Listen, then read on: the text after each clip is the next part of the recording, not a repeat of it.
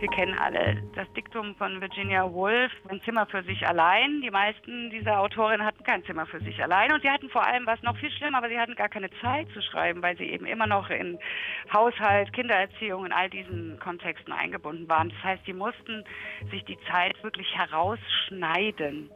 Und da bietet sich natürlich die kurze Strecke an und ich würde sagen, Weltliteratur muss eben nicht auf Romanlänge geschrieben sein. Das kann sich eben auch tatsächlich auf der kurzen Strecke schon entfalten. Wir gehen in dieser Folge von Weiterlesen auf die Reise. Auf die Reise in teilweise gut ausgeleuchtete Ecken, teilweise aber auch unerforschte oder zumindest bisher spärlich entdeckte oder vernachlässigte Gebiete. Der Band Prosaische Passionen versammelt Kurzgeschichten nur von Frauen, Frauen, die zwischen 1844 und 1921 geboren wurden. In allen möglichen Ecken dieser Welt. Dieser Band schreibt die Geschichte der Literatur der Moderne neu, denn er zeigt, die Literatur der Moderne wurde zwar lange Zeit als männlich dominiert wahrgenommen, sie war es aber bei weitem nicht. Weiterlesen steht also diesmal ganz im Zeichen von Frauen. Und äh, das ist die gemeinsame Radio- und Podcastbühne von RBB Kultur und dem Literarischen Kolloquium Berlin. Sandra Kegel hat Prosaische Passionen herausgegeben. Sie ist Literaturkritikerin und Kulturjournalistin und seit 2019 Feuilleton-Chefin der Frankfurter Allgemeinen Zeitung und uns jetzt zugeschaltet aus Frankfurt am Main. Hallo Sandra Kegel. Hallo, freue mich. Ich sage uns, denn mir gegenüber ist Thomas Geiger, Programmmacher beim LCB, beim Literarischen Kolloquium Berlin und Herausgeber der Zeitschrift Sprache im technischen Zeitalter. Hallo Thomas. Hallo Nadine. Und mein Name ist Nadine Kreuzhaler. Hallo. Eine unglaubliche Fülle tut sich hier auf in diesem Band Prosaische Passionen. Thomas, ich weiß nicht, wie es dir damit gegangen äh, ist oder wie du mit diesem Band umgegangen bist. Ich habe da wirklich Spaß dran gehabt, äh, einfach mich auf der Couch einzumummeln an diesen ersten winterlichen Abenden und einfach mal so ein bisschen zu blättern und per Zufallsprinzip auch die Geschichten auszuwählen. Und dann bin ich immer hinten in diese Autobiografien gesprungen. Es gibt nämlich ein äh, großartiges, ausführliches Verzeichnis der ganzen Autorinnen und da ist ihre Biografie nacherzählt und dann habe ich immer so bin ich so immer hin und her gesprungen. Wie bist du denn da vorgegangen? Na, im Prinzip genauso. Also, wie das bei Anthologien ist, man guckt erst mal die Namen durch, wen kennt man, wen kennt man nicht. Ich kannte eine ganze Menge nicht, ist erst mal spannend. Dann versucht man rauszukriegen, finde ich da sowas wie ein System und äh, ja, und dann blättert man durch dieses wirklich sehr schön gemachte und auch sehr sorgfältig gemachte Buch. Und ein Teil der Sorgfalt ist, dass da eigentlich noch ein Buch im Buch ist und das sind diese Biografien der Autorinnen und dann stellt man fest, dass das wirklich ein eigener Roman ist, weil fast alle irgendwie ein außergewöhnliches Leben geführt haben, oft auch kein wirklich glückliches. Und äh, das fand ich auch wunderbar an diesem Buch. Und ansonsten blättert man, liest man und lässt sich mitnehmen in die Welt. Sandra, 101 Short Stories, die muss man ja auch erstmal auswählen. Äh, wir haben gerade erzählt, wie wir mit dem Lesen verfahren sind. Wie bist du denn umgegangen mit der Auswahl? Ich meine, da musstest du wahrscheinlich unglaublich reduzieren. Ja, ja, das ist natürlich mit jeder Anthologie so, dass man aus einer großen Fülle dann eben eine Schneise schlagen will. Und bei uns war es eben so, dass wir diesen Band konzipiert haben als eine Sammlung von Texten, die eben nicht nur nach Europa und nicht nur nach Amerika schaut, sondern die ganze Welt in den Blick nimmt. Also dass die Fenster ganz weit geöffnet werden.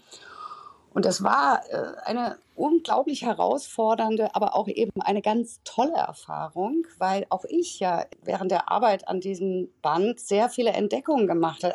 Also ihr müsst nicht glauben, dass auch ich all diese Texte ja vorher schon kannte und alle die Autorinnen, also auch ich habe hier äh, in dieser Arbeit große Entdeckungen gemacht, eben weil wir ja diese Anthologie so breit aufgestellt haben. Und anfangs dachten wir so, na ja, wer weiß, was wir da zusammenkriegen und haben eben viel auch zusammengearbeitet, zum Beispiel mit Übersetzerinnen und Übersetzern. Die waren ganz große Hilfe, ja, weil gegeben habe, schaut euch mal die Autorin an. Guck mal, da gibt es einen Text. Zum Teil konnten wir Texte aus dem Ghanaischen oder in Urdu oder so, konnten wir ja gar nicht in der Originalsprache äh, lesen. Von daher war das sozusagen ein Gemeinschaftsprojekt.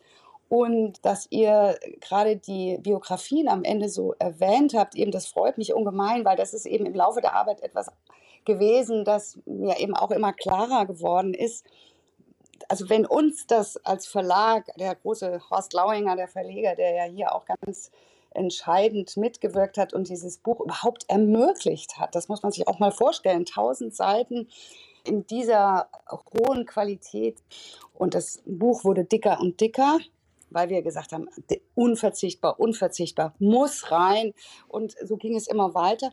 Und dann stand irgendwann eben die Frage im Raum, was macht man jetzt mit diesen unglaublich interessanten Lebensgeschichten, die wir ja eben selber auch dann entdeckt haben. Und die Biografien sind eben insofern so aufschlussreich, weil sie über das äh, weibliche Schreiben zu dieser Zeit und den großen Herausforderungen eben Auskunft geben. Und äh, viele dieser Texte befassen sich mit den Herausforderungen nicht nur des Frauseins, sondern auch der künstlerischen Produktionsbedingungen, denen Frauen ausgesetzt waren, eben um die Zeit 1900 plus minus.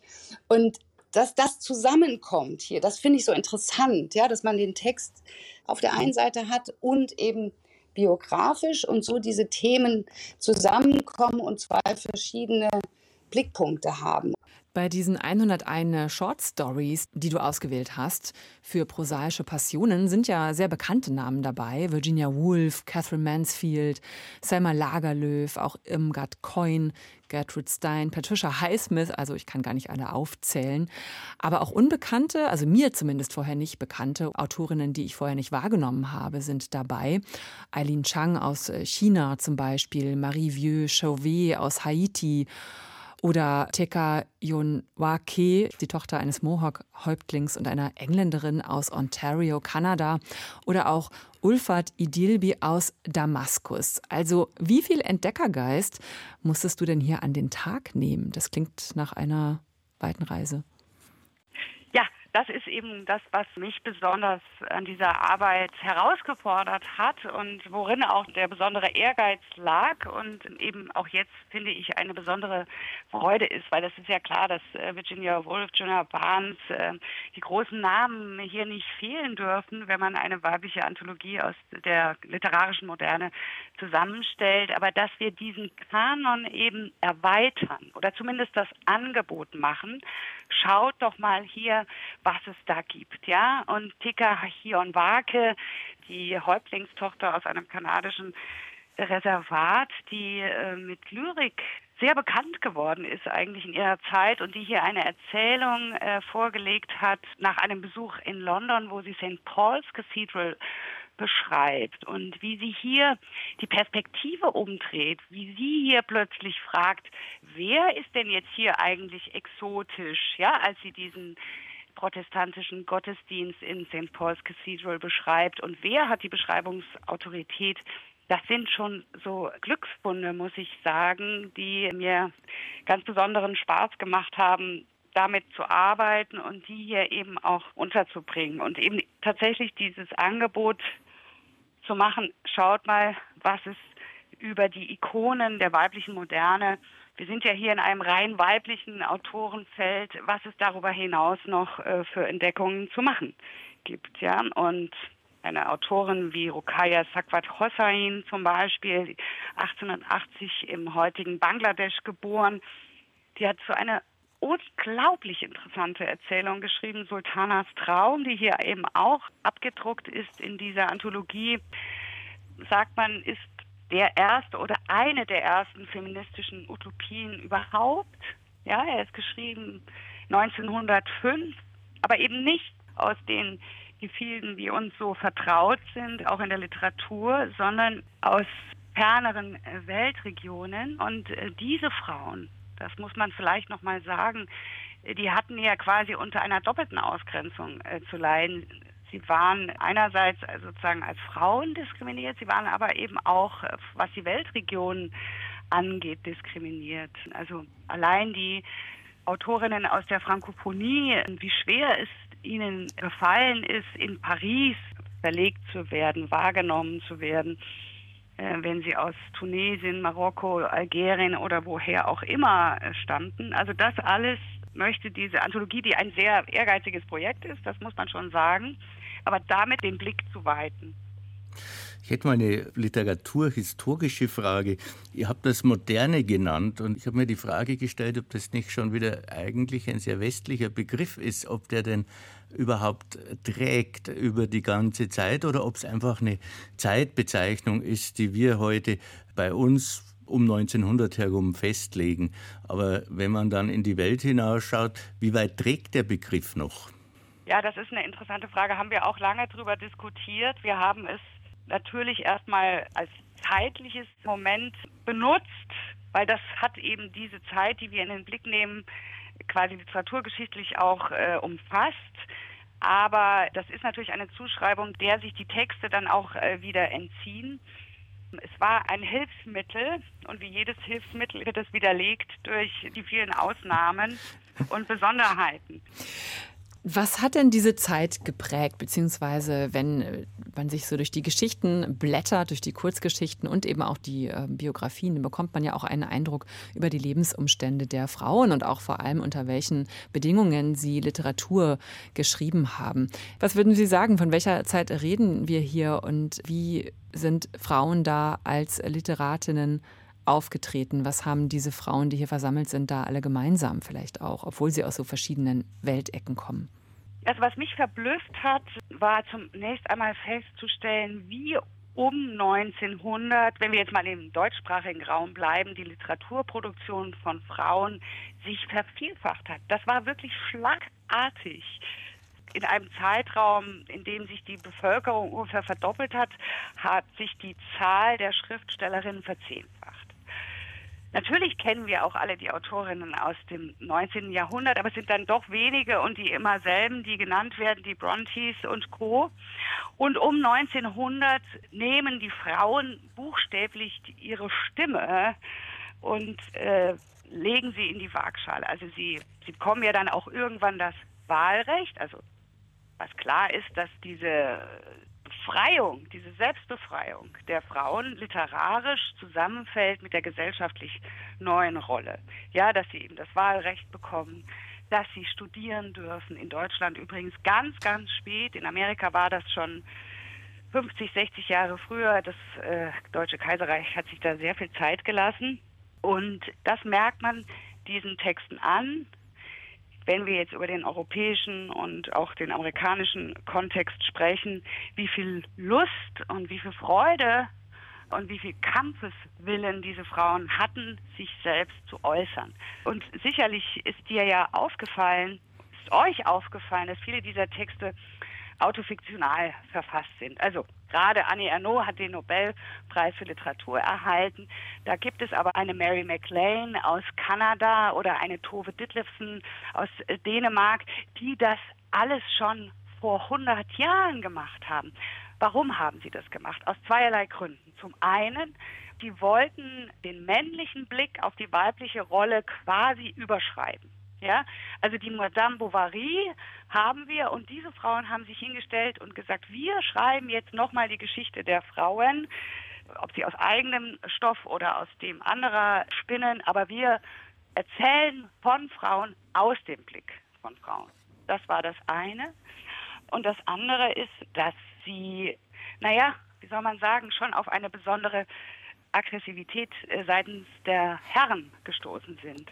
Weil als diese Frauen sich eben auf den Weg gemacht haben, diesen langen Weg zur Mündigkeit, zur literarischen Mündigkeit, wurden sie im gleichen Maße von Literaturkritikern, von Kunstkritikern in einer Weise kritisiert, das können wir uns heute gar nicht mehr vorstellen. Also es gab diesen berühmten Kunstkritiker Karl Scheffler, der hat tatsächlich 1908 noch, müssen wir uns vorstellen, 1908 vor der Frau in der Kunst gewarnt. Die Frau war seiner Ansicht nach eine geborene Dilettantin.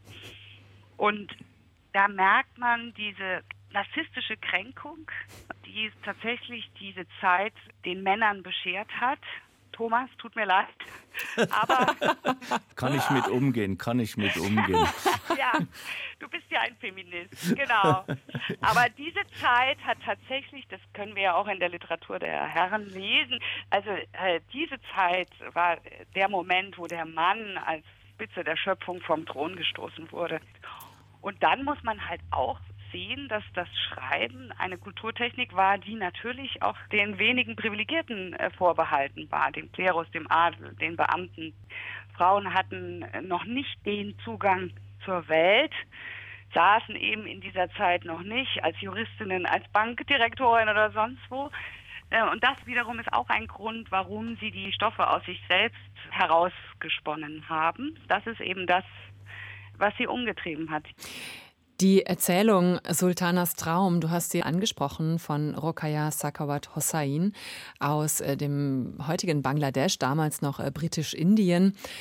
Diese Geschichte gilt ja so als erste feministische Science-Fiction-Utopie. Und es ist wirklich erstaunlich, wie äh, feministisch sie 1905 da schreibt von einer Welt, die umgekehrt ist zur damaligen Zeit äh, dort in Britisch-Indien, zumindest in der muslimischen Welt, in der die Autorin ja sich bewegt, waren die Frauen eher nur privat zu erleben, waren nur zu Hause. Und in dieser Geschichte dreht sie diese Verhältnisse eben um. Die Frauen haben das Sagen und es ist eine Welt, die nicht nur ohne Krieg auskommt, sondern auch grün und sauber ist mhm. und sogar wahnsinnig fortschrittlich. Mit Solarenergie wird da gekocht. Da fällt dann natürlich sofort auch der Klimagipfel ein in Ägypten, der gerade zu Ende gegangen ist. Also eine durch und durch moderne Geschichte.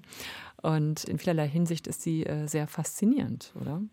Also für mich hat sich das fast gelesen wie Gullivers Reisen in Mann-Frau-Beziehung. Also es hat sich einfach alles äh, sehr umgedreht und nicht nur umgedreht, sondern es ist auch eine bessere Welt dabei entstanden.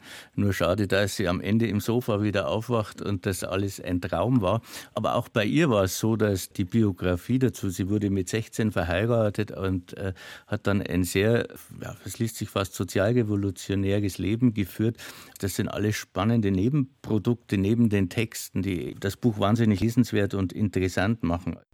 Wir hören jetzt einen Auszug aus Sultanas Traum von Rokaya Sakawat Hossain. Im Original ist diese Geschichte 1905 erschienen in The Indian Ladies Magazine und wurde jetzt neu übersetzt von Beatrix Hesse.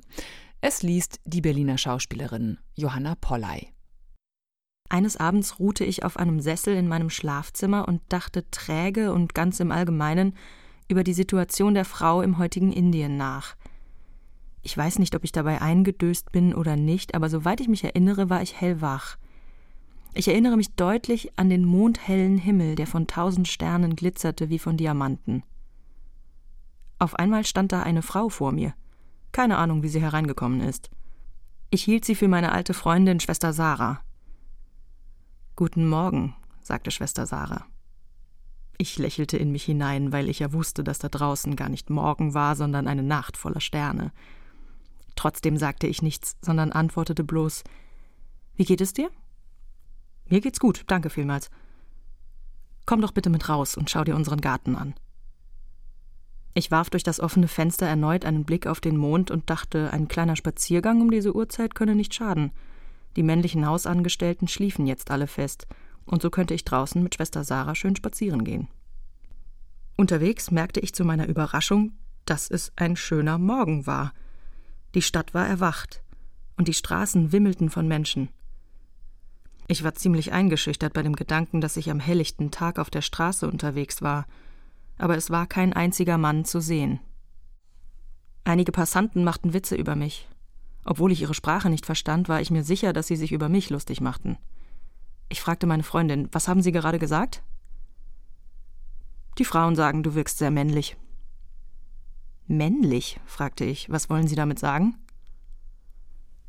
Sie meinen, du bist so schüchtern und ängstlich wie ein Mann. Schüchtern und ängstlich wie ein Mann? Das sollte ja wohl wirklich ein Witz sein. Ich wurde ziemlich nervös denn ich merkte, dass meine Begleiterin gar nicht Schwester Sarah war, sondern eine völlig Fremde. Wie hatte ich nur so dumm sein können und diese Frau mit meiner guten alten Freundin Schwester Sarah verwechseln? Und da wir Hand in Hand gingen, spürte sie, wie meine Finger in ihrer Hand zitterten. Was ist denn los, meine Liebe? fragte sie freundlich. Ich bin ein bisschen verlegen, sagte ich entschuldigend. Als Purdanashin bin ich nicht daran gewöhnt, unverschleiert herumzulaufen. Du brauchst keine Angst zu haben, hier einem Mann zu begegnen. Dies ist Ladyland, frei von Sünde und Gefahr. Die Tugend selbst regiert hier. Nach und nach fing ich an, mich an der Landschaft zu freuen. Sie war wirklich sehr schön. Ein kleines Rasenstück hatte ich zunächst für ein samtenes Kissen gehalten, und ich hatte auch das Gefühl, als ob ich auf einem weichen Teppich liefe.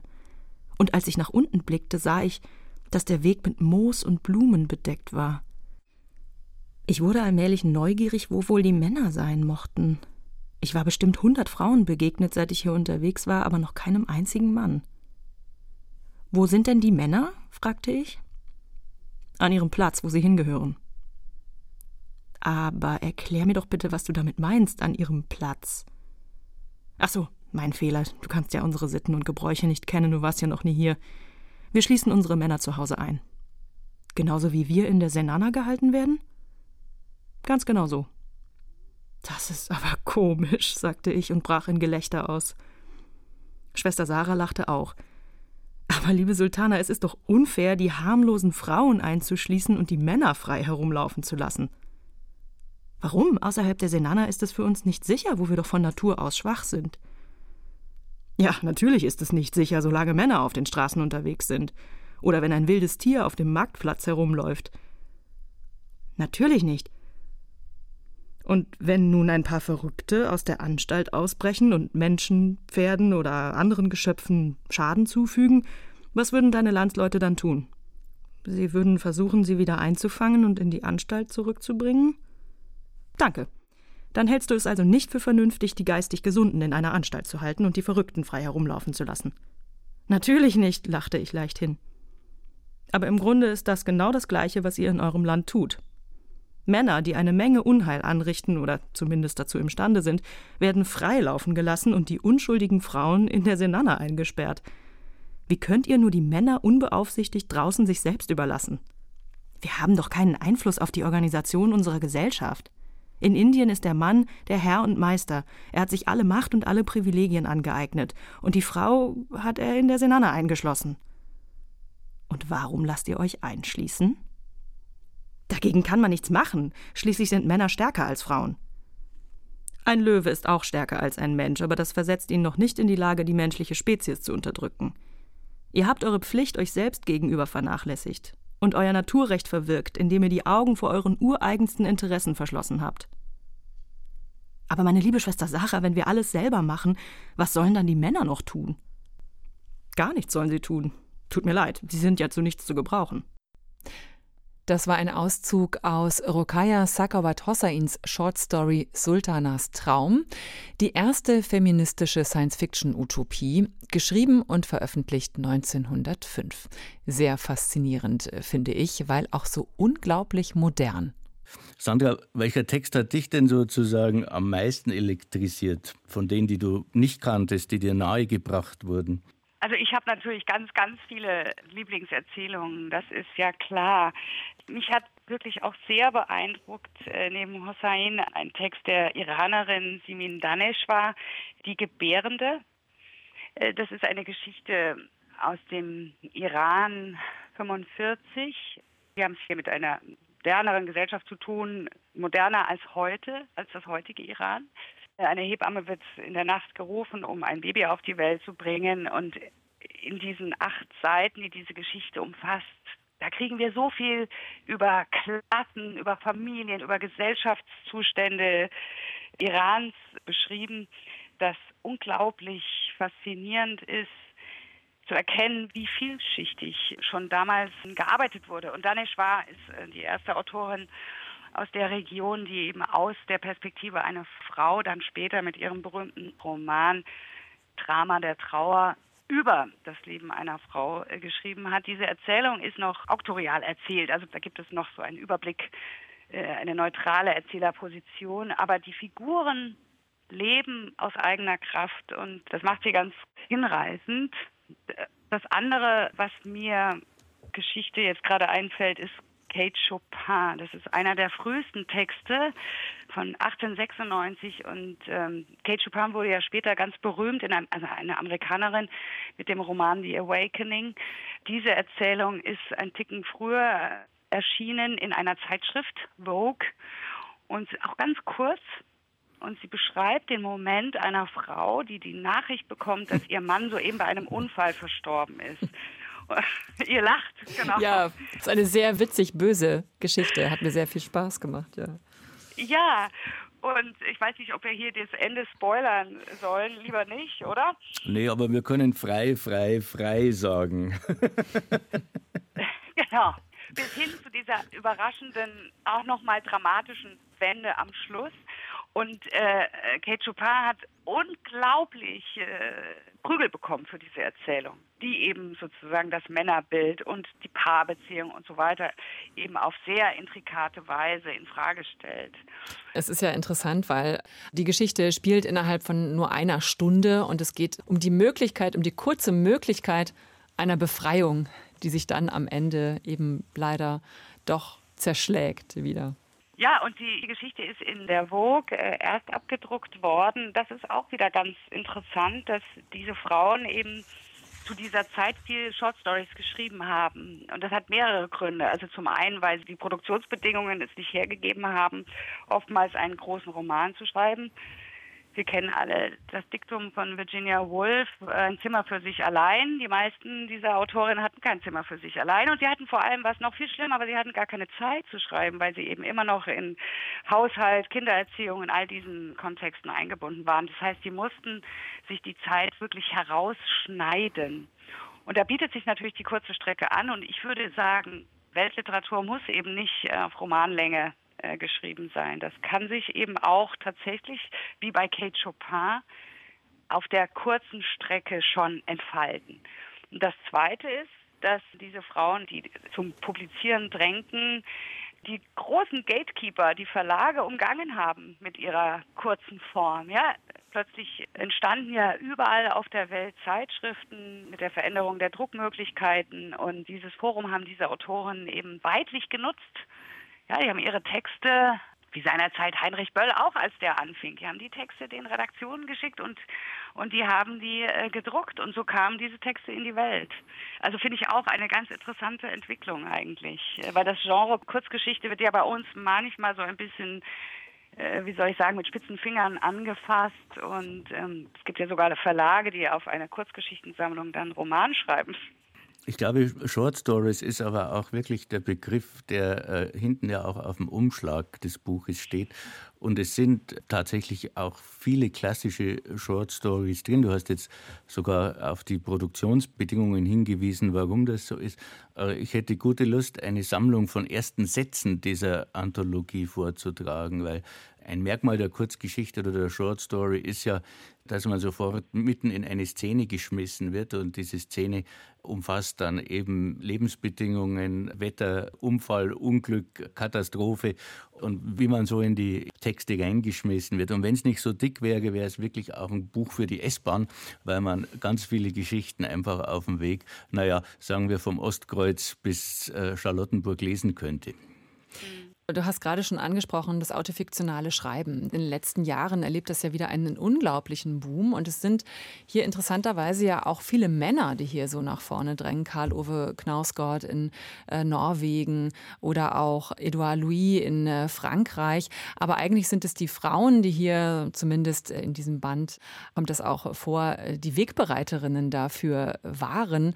Annie Ernaux hat in diesem Jahr den äh, Literaturnobelpreis bekommen. Auch sie ist ja für ihr autofiktionales Schreiben berühmt und bekannt und auch ausgezeichnet worden. Das macht sie schon seit den 70er Jahren. Und Tove Ditlevsen eben aus Dänemark, die hier in dem Band auch mit einer Geschichte vorkommt. Für dich summe ich ein Wiegenlied heißt sie. Sie macht das schon noch viel länger. Welchen Stellenwert nimmt sie hier ein? Ja, Tove Ditlevsen ist ein interessanter Fall. Die war äh, zu Lebzeiten sehr berühmt. Sie hat sich Ende der 70er Jahre aufgrund ihrer dramatischen Lebensbedingungen dann ja auch das Leben genommen und ähm, ist dann in äh, Vergessenheit geraten und wurde eigentlich in Deutschland in den letzten Jahren erst wieder entdeckt durch die verdienstvolle Arbeit des Aufbauverlags, mit, vor allem mit der Kopenhagen-Trilogie. Ja, und wenn man Ditlevsen liest, die muss man eigentlich lesen, wenn man Annie Ernaux schätzt und liest, weil sie eben dieses aus dem eigenen Leben, und da hatte sie nun wirklich viel Stoff, ja, sowohl was ihre Herkunft angeht, aus einem armen Viertel von Kopenhagen, einem Vater, vollkommen äh, desinteressiert an dem, was seine Tochter verfolgt. Ihr Vater sagte, ein Mädchen kann nicht Dichter werden. Die Mutter sagte, was in Büchern steht, das ist alles gelogen.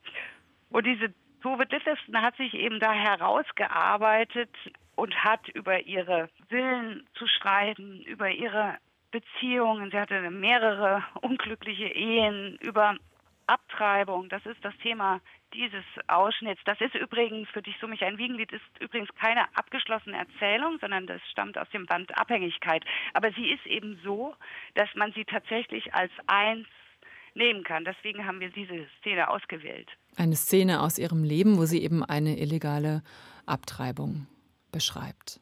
Genau. Ja, und wie sie mit Verlust, wie sie mit Depressionen, wie sie mit Sucht umgeht.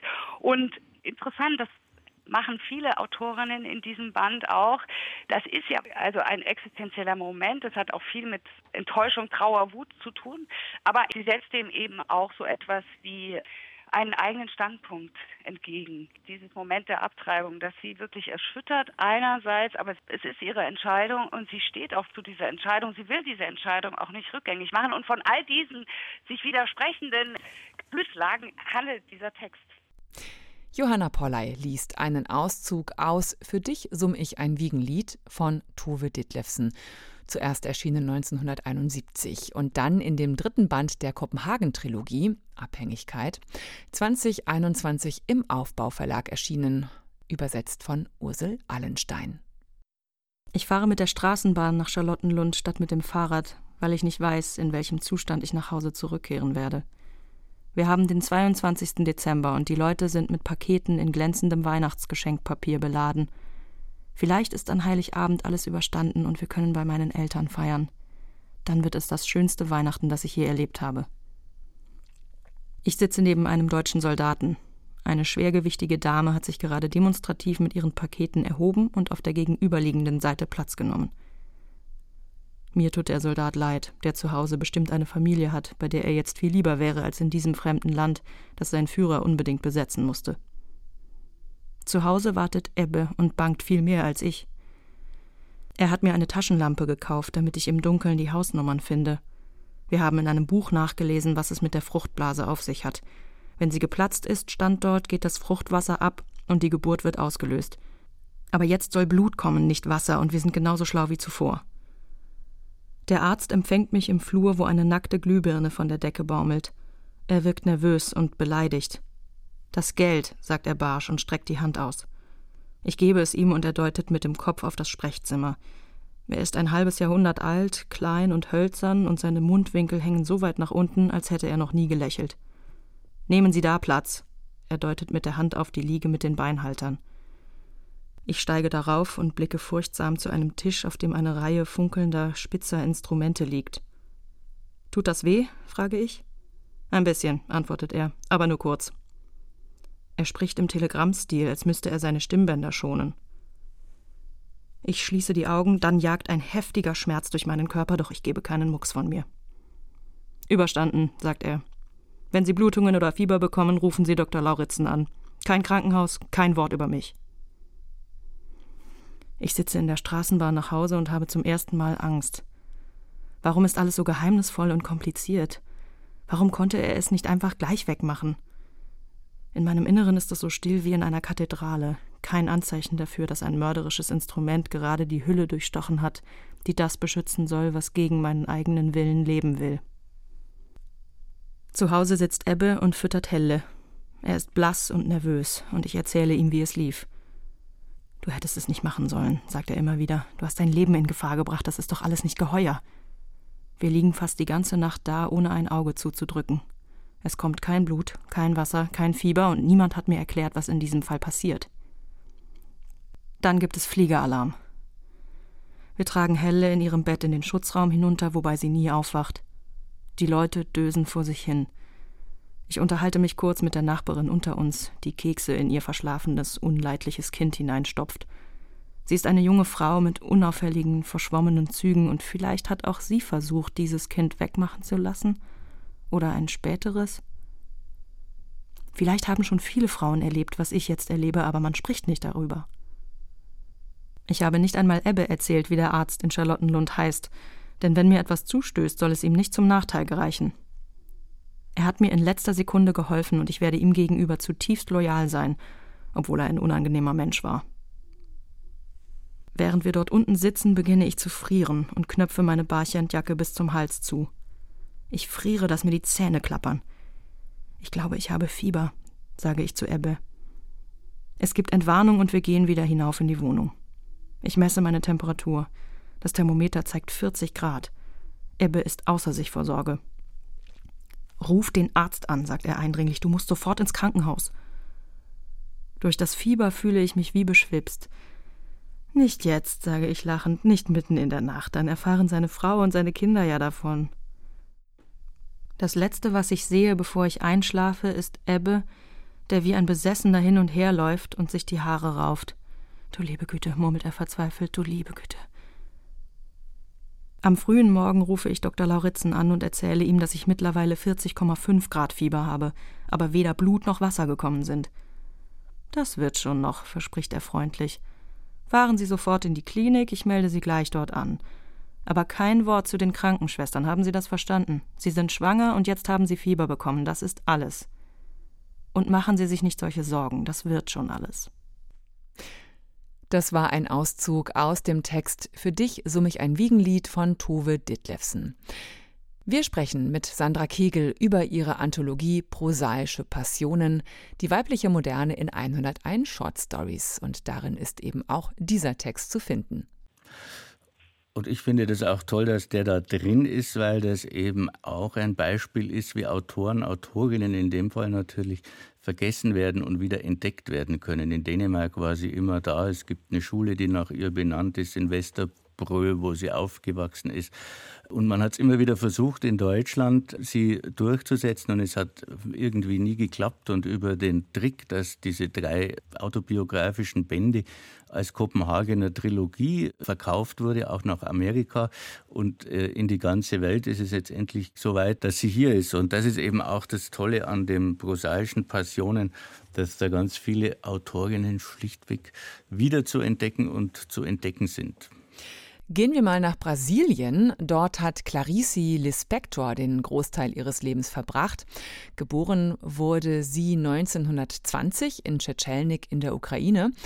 Ihre jüdische Familie flüchtete dann vor den Pogromen im russischen Bürgerkrieg eben nach Brasilien. Und hier wurde Clarice Lispector zu einer schillernden und ja gleichzeitig auch später dann tragischen Figur. Vor allem aber wurde sie schon zu Lebzeiten zu einer berühmten Schriftstellerin.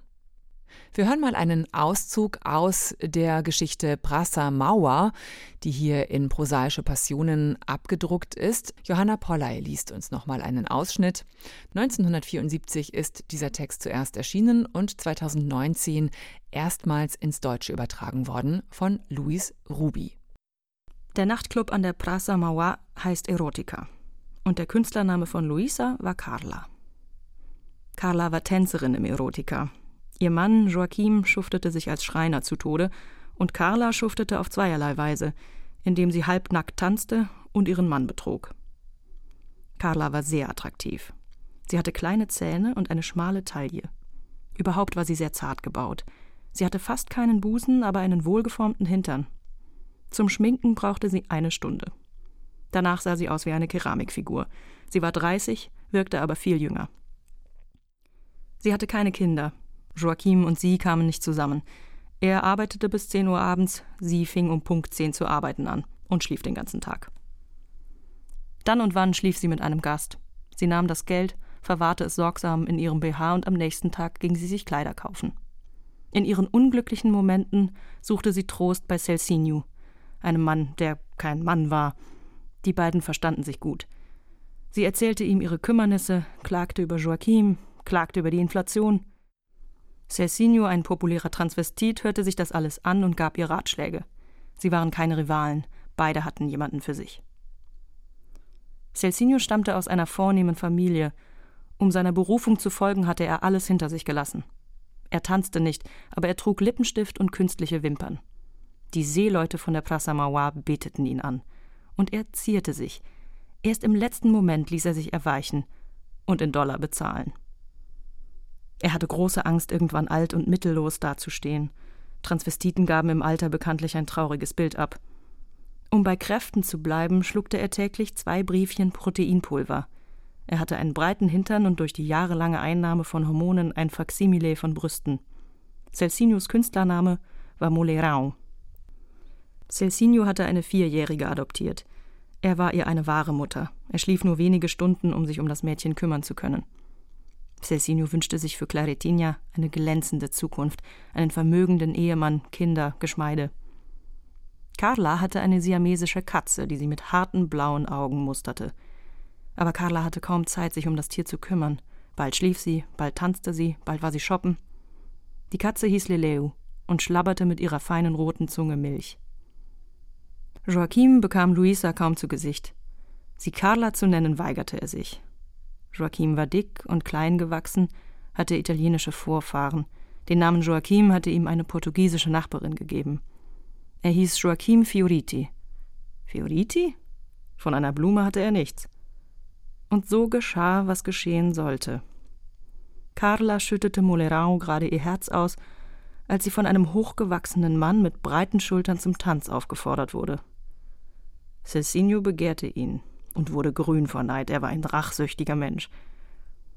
Als der Tanz vorbei war und Carla sich wieder zu Molerau setzte, konnte der seine Wut kaum bezähmen. Und Carla ganz unschuldig. Sie konnte ja nichts dafür, dass sie so anziehend war, und der Große hatte ihr durchaus gefallen. Sie sagte zu Celsinio, mit dem würde ich ins Bett gehen, ohne was dafür zu nehmen. Celsinio sagte nichts.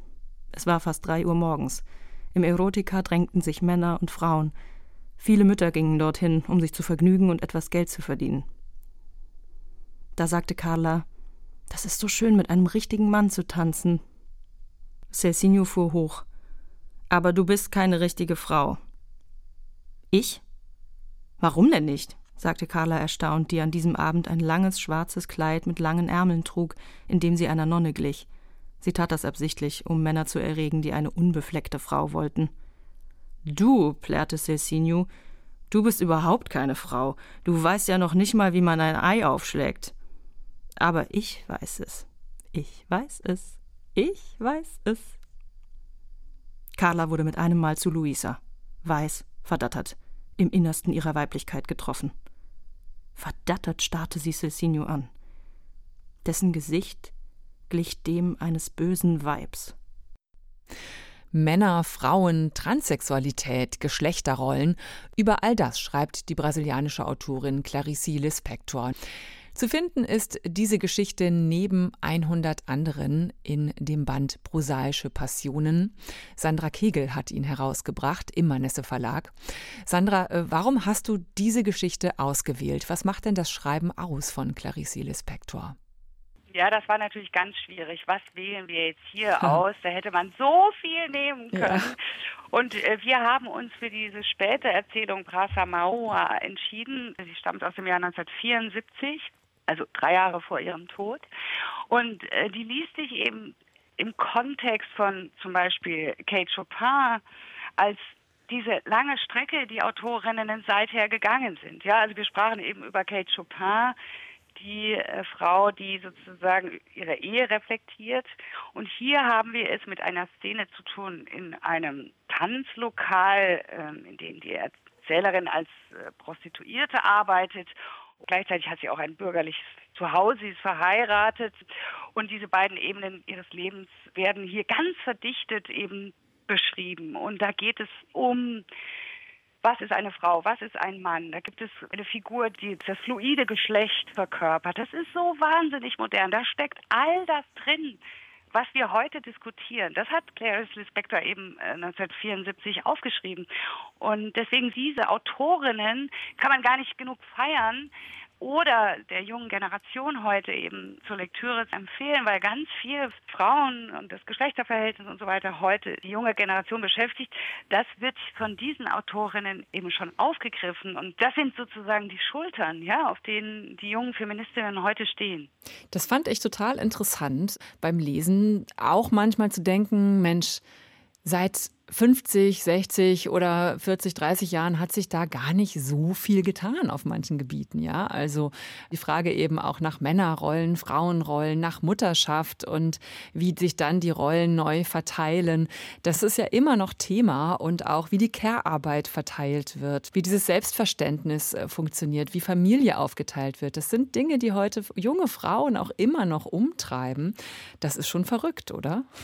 Das ist mir auch so gegangen. Bei diesen Texten ist mir nochmal klar geworden, wie, wie wenig wir eigentlich erreicht haben und den Optimismus, den diese Texte immer wieder auch ausstrahlen. Ja, es geht voran, wir erreichen was, wir verändern was, wir machen Gesellschaft. Und ja, man ist heute im Jahr 2022 und denkt sich, puh, das wurde alles schon vor 100 Jahren gedacht und so wenig ist davon umgesetzt worden. Also ich meine alleine eine äh, Story von Mary McLean, der Kanadierin, ein gebrauchsfertiges Diaphragma. Ja, also wann haben wir zuletzt Gegenwartsliteratur gelesen, die sich mit Verhütungsmitteln und zwar so konkret befasst? Ja, was für ein hinreißender Text. Der ist von 1917. Und auch da muss man sagen, Mary McLean war vollkommen vergessen. Und hier ist es das Verdienst der Lyrikerin Anne Cotton, die ihr Buch übersetzt hat, Ich erwarte die Ankunft des Teufels. Das ist, ich weiß gar nicht, letztes, vorletztes Jahr bei Reklam erschienen. Und diese Autorin, eine verrückte Lebensgeschichte, eine Autofiktion at its best. Und wie bei Tove Ditlevsen und wie bei Annie Arnaud, schmale Bände. Ja, also gerade äh, erwähntest du Karl Ove Knausgard der braucht halt für seinen Kampf, ja, monumental, monströs, ich weiß nicht, wie viele tausend Seiten das Werk insgesamt umfasst. Ja, was sind dagegen diese schmalen Bände von Ditlevson oder Ernaud oder auch von Mary McLean einfach für krasse Texte? So gesehen bin ich übrigens wirklich Feminist. Ich habe nie Knausgard gelesen. Und wie sieht es aber aus im Literaturbetrieb zum Beispiel? Wir haben ja gerade schon gesprochen, dass vieles eben immer noch da ist an den Kämpfen, die Frauen schon vor 100 Jahren ausgetragen haben. Wie sieht es mit dem Literaturbetrieb aus? Da hat sich doch schon viel verändert, oder?